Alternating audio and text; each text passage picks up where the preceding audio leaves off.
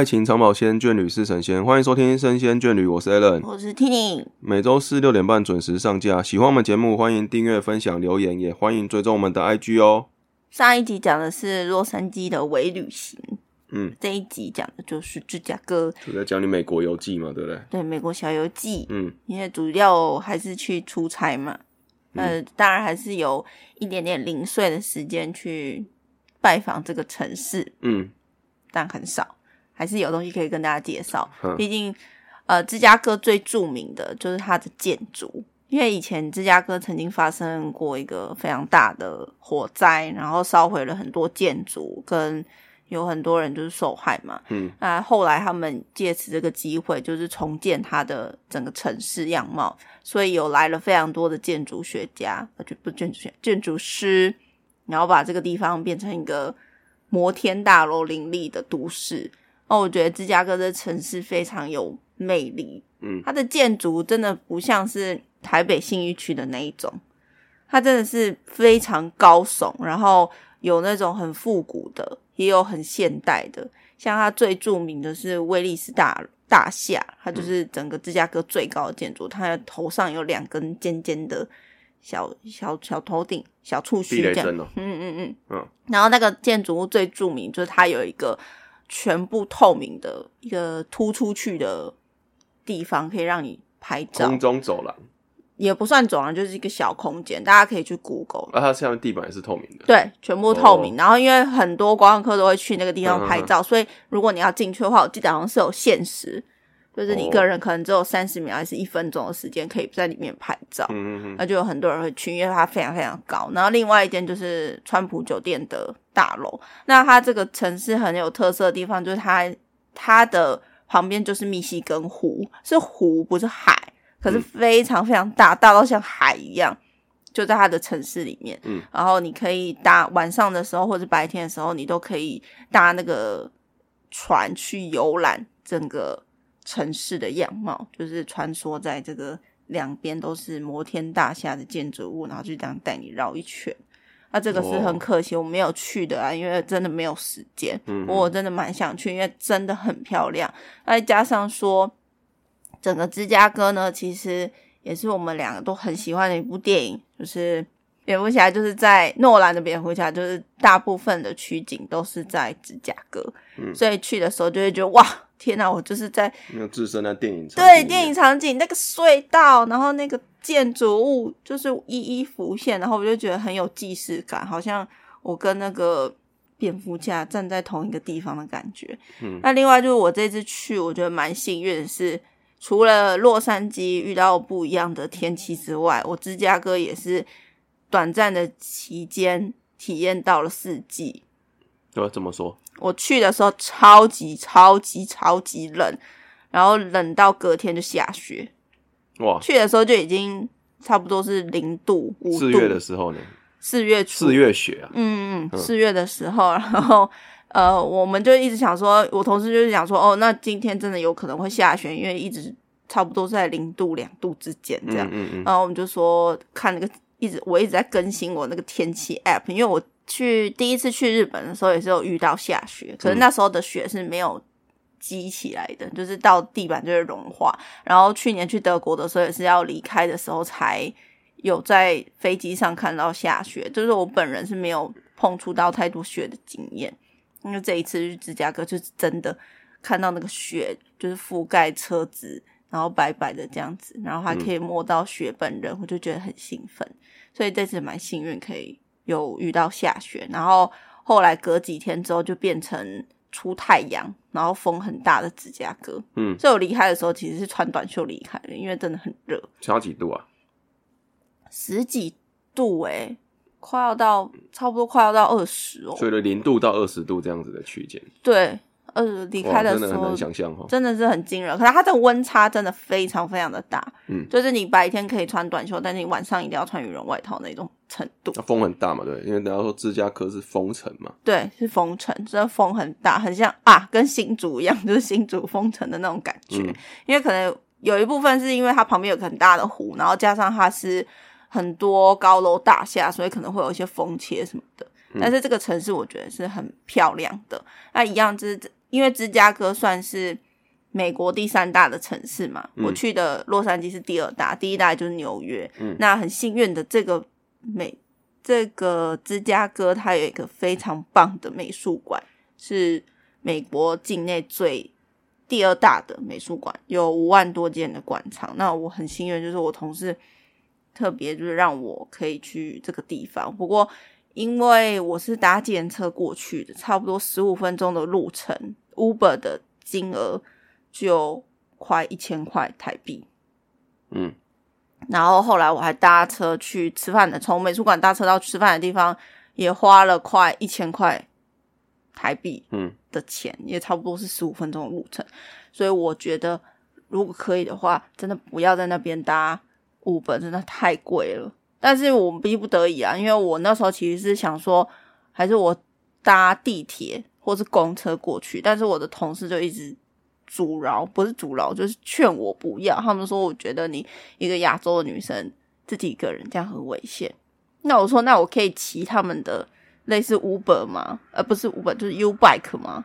然后他们也说，就是也建议我不要，所以不然其实搭 U Bike 的话，大概才四块钱美金，哦，差蛮多的。差蛮多。然后我搭 Uber 的话，大概是三十二块左右，就是很惊人。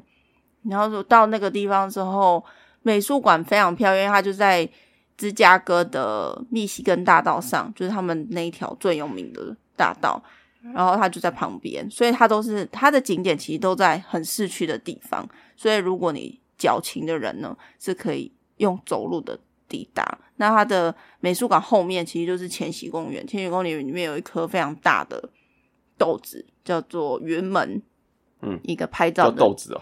大家都会叫它豆子啊，哦，对 就是它其实叫云门、不啊。锈钢的球是不是？对对，不锈钢的球，它其我觉得它长得很像那个相思豆，就是红那个 Tiffany 不是有一个项链嘛？我觉得长得蛮像那个项链的样子。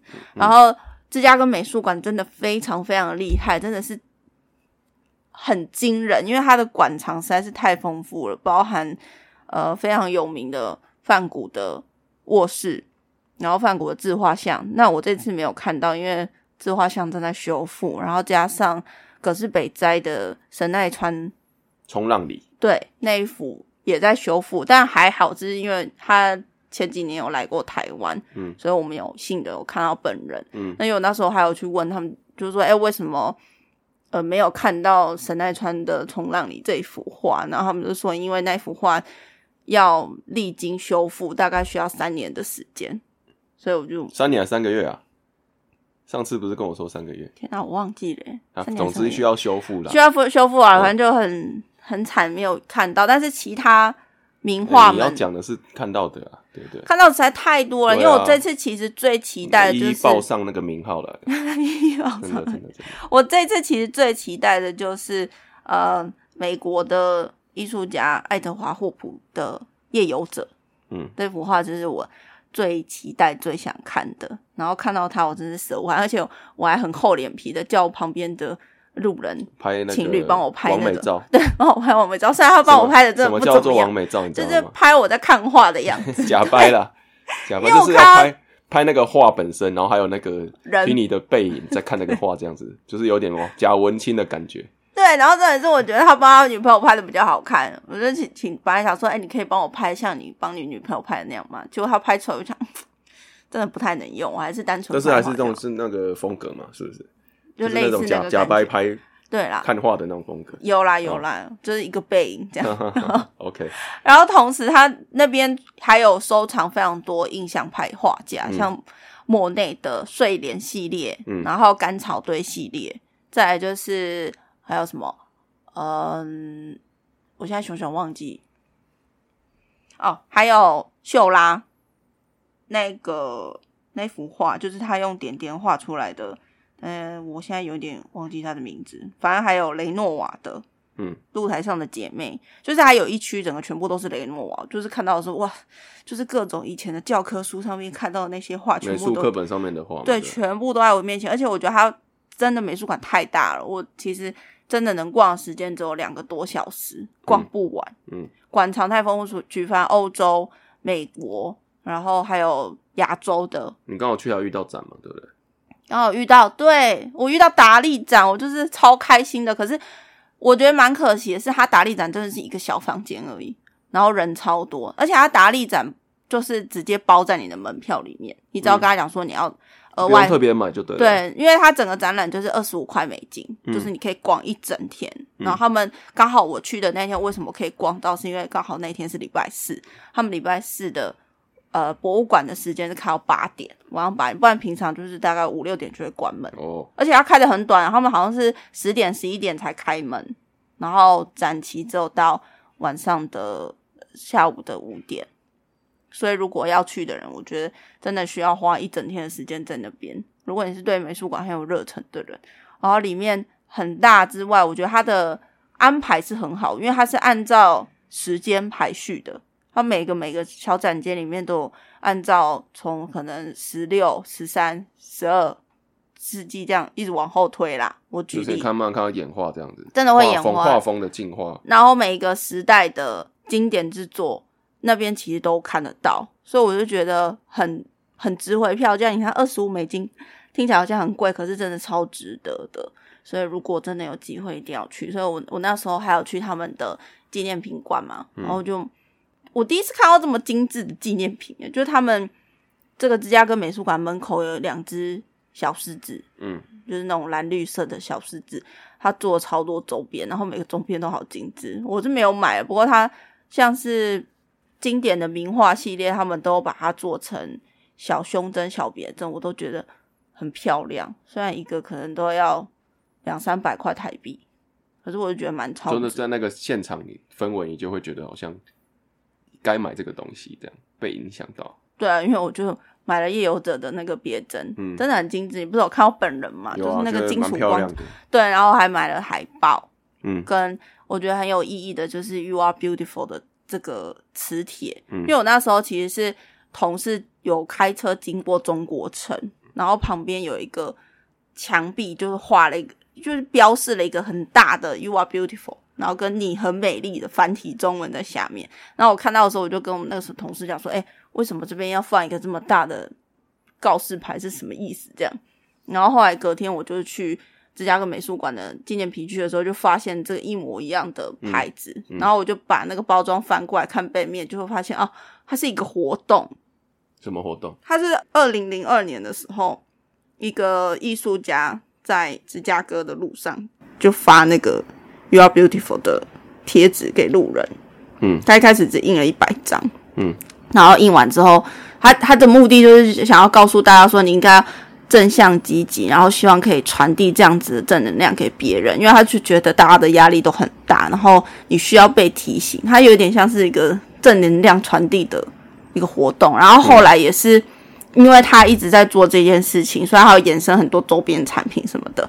然后这件事情也有很得到很多厂商或品牌的关注，嗯，所以一直持续到现在。他们甚至还甚至在当地还有开一间小店，就是专门卖这些相关的就只有。这个标语而已嘛，没有其他的。衍生其他的啦，哦，对，他也有把这些标语做成一些木工啊、时钟啊、摆设等等，还有跟一些品牌合作，可能把它贴在外墙，可能做成涂鸦，所以我觉得其实蛮有意思的啊。我我就看到他有出这个磁铁，跟它其实有做一个小 size 的镜子，然后上面有那种半透明写着这个标语，那我就觉得说，如果要符合它这个活动的话，我想要把它分享给别人，所以我就买了这个磁铁。嗯，然后他还会送我一个很漂亮的纸袋，我就觉得啊，这整个整个美术馆都超漂亮，包括它本身的建筑，还有里面的收藏，真的是心灵也跟着美丽起来，这。对，因为它里面真的太丰富了，所有我喜欢的艺术家，他这里面都有，然后非常多的剧作都在里面。因为竹凡不及备载，所以我觉得大家可以直接去搜寻芝加哥美术馆。他那个是可以线上看一下他们的，对，你可以他就是很有佛，很佛心诶，他就是把他所有很厉害的画作全部都抛到网络上去，然后你可以高清高画质下载。所以，如果你真的很喜欢的话，你就可以把它下载下来，甚至自己去原图输出，不要商业。哦，我记得好像有些可以商用，然后就可以把它放在家里当摆设。然后里面有还有有一幅是很有名，在红磨坊那一幅画就是拿来做很多梗图的，所以如果大家有兴趣的话，真的可以去芝加哥美术馆看一看，或者是直接去他们的官方网站去看这些名画们，我会觉得很，就算你不懂没关系啊，配这集的那个 podcast 一起看。对啊，我就觉得很享受。你这样讲的这样子，让大家没有想象，没有画面出来啊。因为很感动，你知道吗？就是看到本人，就可能要有画面去辅助，才会懂你现在那时候的感动啊。对，尤其是他就在你面前，尤其我看到夜游者的时候，真的快哭出来，就觉得哦，等了很久，因为我本来是没有机会可以去芝加哥美术馆的。然后是因为同事的帮忙，就是让我说可以先提早，不是摸鱼，他们都在等，因为那个时候我们都在等厂商，然后就说这这段空档我在那边也是发呆，所以他们就说那你可以先去没有关系，因为我没有去过美国嘛，他们就是特别让我就是可以去，但是就是给你一个机会让你去亲眼见证这些啊，对不对？对，我就觉得很感谢他们，因为我这次能够。有这个体验都是我的同事他们的帮忙。嗯，那因为我也趁这个小空档，就是我也想要去另外一个地方，就是芝加哥剧院门口拍照，所以我就直接徒步，不顾大家的警告，直接徒步走到芝加哥剧院门口这边。然后我的同事就说。因为我没有让，其实我这样子有点坏啊，因为我没有让我同志知道，因为我怕他们很担心。叛逆的小孩了，我有那么叛逆的小孩，我想说，我就这么一次机会，我就想要在这个城市上面去拼一下了，这样子。对，然后我就想说，因为很可怕，而且我背我的，我有背一个芝加哥。呃，博物馆的美术馆的纸袋，所以我看起来一定超像观光客。可是我就不管，我就想说，我就脸很臭，这样子应该没有什么人会来。哦，这倒是倒是对的。对，我就是脸很臭，然后走很快，而且我我不要像观光客一样用 Google 嘛。虽然我有开 Google，可是我不能一直看手机。怎么讲？很沉着自在。对，犹如我是当地人这样。没错，就脸很臭，你不要来惹我，然后不要左顾右盼，然后好像观光客，然后停下来就要一直拍照这样。虽然我真的超想拍，可是没办法，因为我不想要被冲过来的黑人打。客就会被人家当做目标锁定嘛。是，对。啊，加上你又是亚洲人的脸，对，你在路上很明显让知道说那你是外国人。对，然后路上真的没什么亚洲人。真的芝加哥好多黑人哦！我在博物馆的时候，那个保全都是黑人。我不是歧视，我只是说真的很多黑人。嗯，我觉得很紧张，因为都是我没有遇过的面孔哦。然后在当然白人是很多，但是他们其实都很亲切啊，所以我没有遇到什么那种态度很差，就是少数一两个，就还是自己要很讨厌的黑人这样。对。然后我就走在路上，我就疯狂一直看前面，然后走很快，因为我没有很多时间。我想说，因为我同事他们就说叫我赶快搭 Uber 去。吃饭的地方了，所以我大概前后走到那个地方拍一下，然后就赶快回到千禧公园那边打车。而且我那时候还不敢停下来用手机叫车，因为我不敢停在路边，因为我怕就是可能会忽然间有人冲过 来抢我手机什么。这这确实，我怕嘛，确实是这样。我我真的不知道会发生什么事情。因为国外真的是蛮危险的。对，可能他不是欧洲，但是他是美国，也是有一定的危险。你自己一个人而已啊？对，我只有一个人，所以没有人帮我把风。对，所以我就刚好看到，因为千禧公园不知道为什么那一天可能是假日，他们进场是需要管制的。因为我们前一天去的时候是平日，嗯，就没有。可是我不知道为什么那一天要，嗯，然后他他就门口每一个入口处都有闸门，对对对对对，然后刚好就有一群骑脚踏车的警察，哦。他们在路边，不知道可能在站哨还干嘛，我就刻意的走到他们旁边，然后用手机。嗯，我想说，在几条旁边，如果我跟他们只有大概五六步的距离，这样子的情况下，应该不会有人来攻击我吧？嗯，所以我就在那边，然后等我的车快来之后，再走到斜对面的马路上去等车，等再上车这样。然后其实整个过程是还蛮安全，然后搭 Uber 的话，其实也还好，没有什么危险。我都觉得那些司机。人都蛮好的，然后刚好我还遇到一个很好的司机，他是墨西哥人，他跟我聊天这样，嗯，对，还是说他是墨西哥人，然后我还问他说可不可以推荐我墨西哥食物，然后他就说啊，你是最近要去吃吗？我说呃没有，可能我下一次吧，但是我也不知道我下一次来是什么时候，而且我刚才想说，那你知道台湾吗？他说他知道，而且你知道他知道的原因不是因为珍珠奶茶，是因为半导体。国外怎么会是知道台湾是因为珍珠奶茶？因为他是欧美的话，不会知道吗？亚洲啊，亚洲比较会珍珠奶茶吧？哦，但我那时候我跟他讲说，那你知道珍珠奶茶是来自台湾吗？他说他不知道，但是他知道半导体在世界上非常有名，然后美国跟台湾买了多非非常多的半导哦，体，那也是厉害的，所以这个新闻可能在美国是很常见的，嗯，然后大家都知道台湾。能见度蛮高的了哈。没错没错，我就觉得我蛮特别的。然后这次还很幸运是有去吃到米其林的餐厅，在哦芝加哥叫做 The Purple Pig，紫猪，紫色的猪。嗯，那它是地中海料理啊，所以你说好不好吃呢？就看个人。不过它的猪肚哦，非常软嫩，好下口，好吃。其他餐点我就觉得可能偏酸偏咸，所以个人喜好不一定啊。但我就觉得蛮蛮特别的。这一次在芝加哥，然后它的街景都超级漂亮。它还有一间店就是那个 Nutella 的咖啡店、欸，我觉得超酷的。Nutella 是那个巧克力酱榛果酱，对哦对对，榛果巧克力酱，可是是好像是唯一一间实体店面，然后我就觉得很酷，可以在那个地方看到 Nutella 居然还会出一个实体店。然后路上的话，其实街景看起来都是蛮干净的，嗯，没有没有我想象中的那种脏乱，到处都是垃圾。其实街景都是它干净的原因，是因为地比较大嘛，人比较少的关系，所以让你觉得说好像没有那么多的杂物在地上这样子。嗯，一来因为我对想说它跟台湾差在哪里，这样最大的差别当然还是没有摩托车嘛，对就没有摩托车就不会有停在路边的问题，就不会拥挤嘛，对，对啊。但那还有其他差别是什么？人行道比较大，地，走起来很舒服行人友善，行人有超级友善，我真的觉得美国就这样，没办法，跟台湾不能比啊。怎么说？因为好，你刚刚提到过马路的一些一些遇到的一些情况情境，我我，因为我们大多数都是自驾，对，那它其实跟台湾真的没有差多少你说。道路的设计是不是？对，但是他们有有提，我上一集有提到啊，它都会有那个停车点，嗯，就是会有一个停车的 stop sign 嘛。然后你你你知道在台湾不可能发生这种事情吧？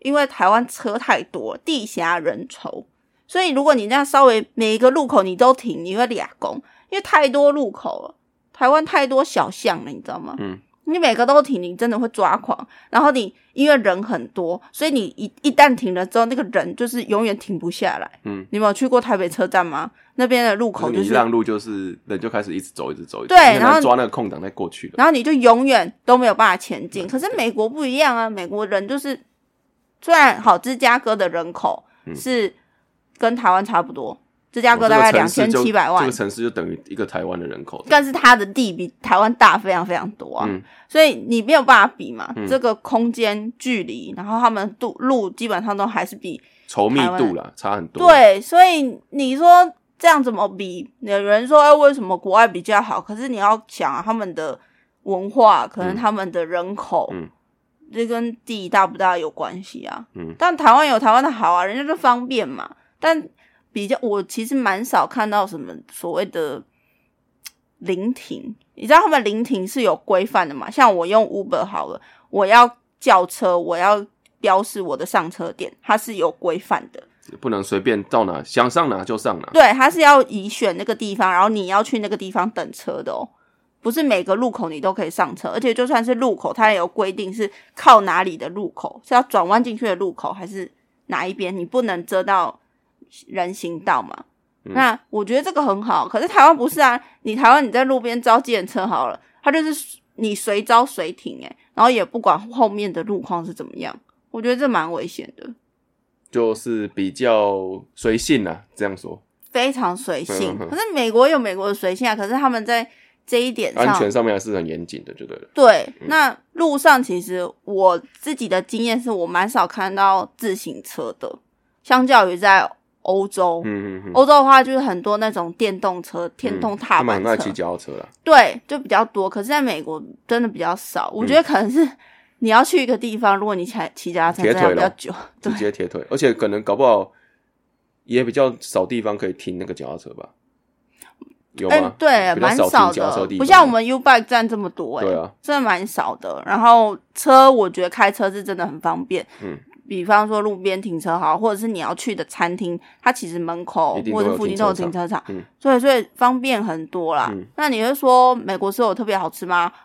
好像还好，因为我的美国在那边的美国同事，他们都说他们觉得台湾的食物好吃太多了。假如不管是主要是便利性也很很方便啊，台湾来说嘛，对不对？台湾真的太方便，然后我就说，哎、可是美国也有 Seven Eleven 啊，跟台湾的有差吗？他说差远了。他说如果你有机会，一定要去看一下，真的跟台湾的不能比。但是我是没机会了。嗯，如果大家有经验的话，也可以留言跟我们说。嗯我我就觉得这他们很多那种超级大的卖场，然后因为加上民族又很很多嘛，人种很多，所以就会衍生出这个民族都有自己的文化圈。像他们有韩国城，然后有日本城、中国城，嗯，呃，然后再来就是日本有日本专属的超市，专门贩售日本的食物。嗯韩国也有韩国的超市，然后美国自己不用讲嘛。嗯，所以你要你在那边，就算你是外国人好，其实你基本上还是可以活得很好。嗯，因为你还是可以跟自己的族群的人混在一起，然后吃自己族群就的食物。就是身身在异乡啦，但是那个吃的东西啊，体验的东西还是自己家乡的味道，对啊，你知道像没有什么差别。这样，没错，像我前一集可能应该是忘记讲了，就是我在 L A 的时候，以以前早期不是有说 L A Boys 吗？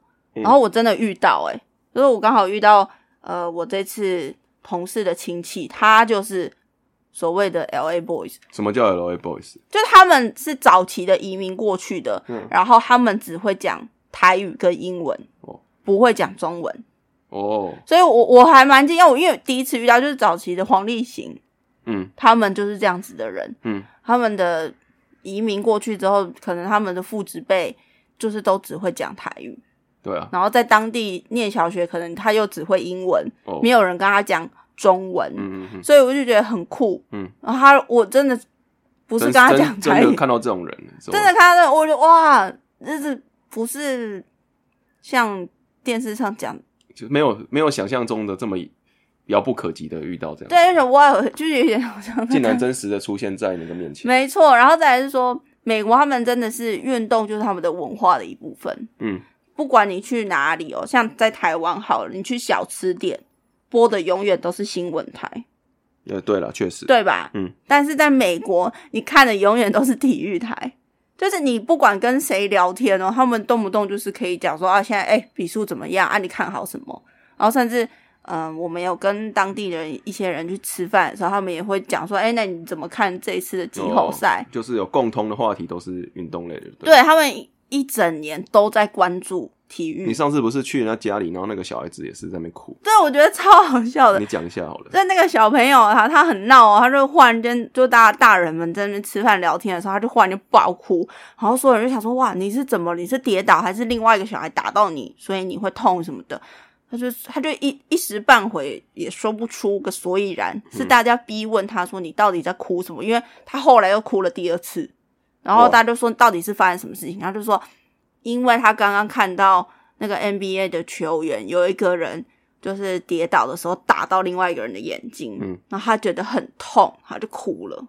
哇，然后他第二次哭也是因为另外一个人就不小心被打到，他觉得很可怜，他就哭了。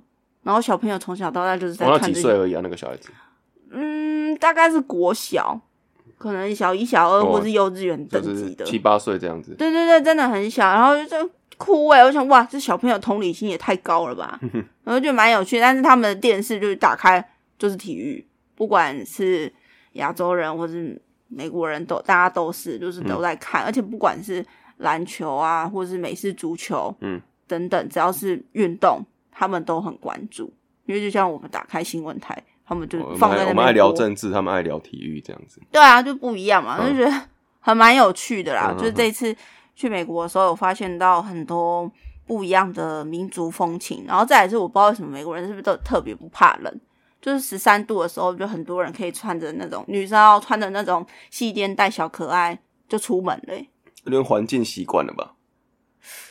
就像我们不怕热一样，是不是？我们很怕热啊，我觉得我很怕热哎、如果说今天美国三十度的话，我们去可能我们会觉得很习惯了，可能他们就觉得哎呦热到受不了，不能出门，我们还可以出门、那种感觉了，我觉得是干冷跟干热，就比较不会那么不舒服，你看哎、台湾真的很很不舒服，因为现在就是那种湿湿闷闷热嘛，梅雨季啊，哦，对，那美国就很干。我去的时候，我就觉得手干、脸干、眼睛干，全身都很干。尽管还有下雪，可是因为很快就会干掉，就是地板可能很快就会干。我觉得这有可能是导致他们的气候比较不会那么冷跟那么热的关系。体感温度的感觉，对，因为好像好像我们这边的话，真的三十几度，然后体感都会是大概将近四十嘛。三六三八哦，真的，就是因为因为你现在三六，它风也是吹热风嘛，对，然后又是很闷又湿，所以你的体感温度会比实际温度在上升。那可能国外它都是因为干的关系，所以可能它三十几度，可能体感温度可能只有大概三十，可能还降反而降了一两度这样子。没错，我就觉得真的蛮有差的。而且我就想说，你知道美国的建筑，芝加哥建筑算是蛮有特色的，可是我觉得大多数的美国建筑它。比较现代吧，嗯，然后在欧洲的话，我反而觉得欧洲的建筑更美，老房子比较多，更有那个美感，不知道为什么，也是因为他们的房子比较多，那种真的是百年以上的建筑，然后都还保留着，还有现在还在使用嘛，对不对？这这倒是你可以住在一个房子里面，然后几几百年的那样，就古城啊，对啊，然后比较不一样，但是我觉得这次很幸运，就是可以。呃，去到这么又又出去开个眼界了，真的是开了眼界。我就觉得每次看看到这样子的环境，我就觉得自己的眼光真的好渺小哦。嗯，但是也不会觉得台湾怎么比人家烂或什么。只是说有机会出去看看，就是台湾以外台湾以外的环境是怎么样的。对，然后去跟更多不同的人种接触。然后不过真的是美美国麦当劳真的是不好吃了。再讲一次，我觉得那天吃。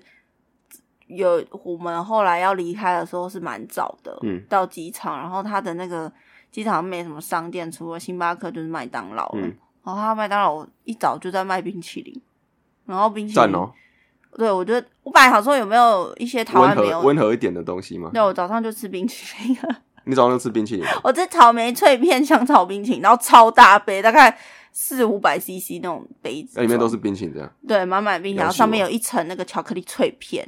很甜，甜到美国人会那么胖哦！真的，但他们有卖很健康的食物啊，就是看你的选择。你肠胃这样子受得了？就不知道为什么，可能到当地就是特别的耐操，对耐操。然后我早上还吃松饼，而且它那个松饼不会自动附酱给你，是你要到某一个选单里面点说你要什么酱，然后才会提供给你。说我的松饼是配着冰淇淋吃掉的。哦，那也是另外一种感觉，真是蛮强的，但就真的不好吃啊！怎么说不好吃？嗯，很甜呐，味道比较浓重，是不是？很浓啊！但松饼的味道其实跟台湾你在麦当劳吃到的松饼是一样，就主要是讲吃太重咸了，是不是？还好，那个那个地方是还好，但是其他东西是真的都蛮，就是跟台湾比的话是偏重偏油。对啊，但是像他们美式烤肉什么，我都觉得蛮好吃的。就是如果你是喜欢吃美式烤肉的哦。对，但是东西都真的不免俗，还是要讲一下食物的部分嘛。对啊，当然当然。然后芝加哥最有名的就是它那个爆米花嘛。我记得几年前台湾其实是有开店的，但是最近就是没有了。嗯，因为倒了吧？就是以前那个芝加哥的爆米花在一零一有开店。嗯，然后这次我们去的时候，就有很多人都会送那个爆米花给大家吃。嗯，爆米花真的好好吃哦。就是如果大家 喜欢的话，去芝加哥也可以买。嗯，大概。其实这样听起来，哦，芝加哥就是一个比较现代化的城市，是不是？对，现代化的城市。然后，如果你是，我觉得蛮可惜也是，没有很多时间可以去游览很多芝加哥漂亮的景点。嗯，这是我觉得最可惜的地方。就至少有些去一些地方啊，就两个。简单来说啊，这些东西也不是你预想中可以去的地方。对，我是觉得蛮意外的收获了，因为毕竟不是去玩啊，所以。这个分享的话，有比较注重在就听你觉得它是重点游览的地方，其实就两个而已啊。对啊，芝加哥也是塞，吼，很塞，超级塞，因为大家都住郊区嘛，所以要进入市区的时候，就是跟 L A 一样塞到爆，而且比 L A 还要塞。嗯，我就觉得很可怕，就是这些大城市大家都这样，而且因为他们没有不不盛行，也是一样，芝加哥没有什么铁路可言，然后他们捷运站呢也。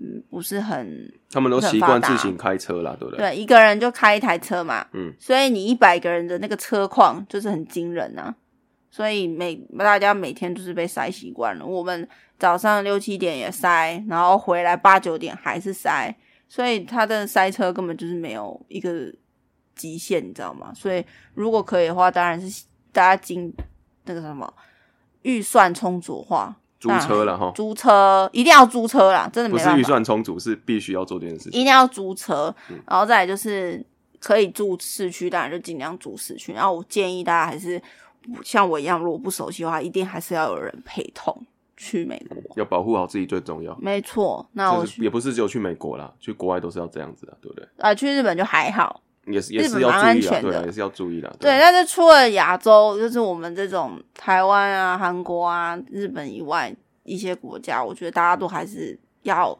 安全为上。嗯，对，以上就是我这一次去美国的心得分享。嗯也期待大家都可以出国了，好不好？现在大家陆续出国，然后出国超多人的哎，对，真的啦，真的是复苏起什么时候来才可以了。我来分享给大家？快了啦，你快了啦，快了好你也可以在台湾啊，你知道台湾你有很多新奇的经验可以分享给大家。谢谢，谢谢你这样讲，真的啊，我就觉得台湾也很棒，对，很棒，了，也很棒。然后我们还要找机会去找一点题材跟跟大家分享，这样没错。好。那我们就下礼拜见，拜。拜拜。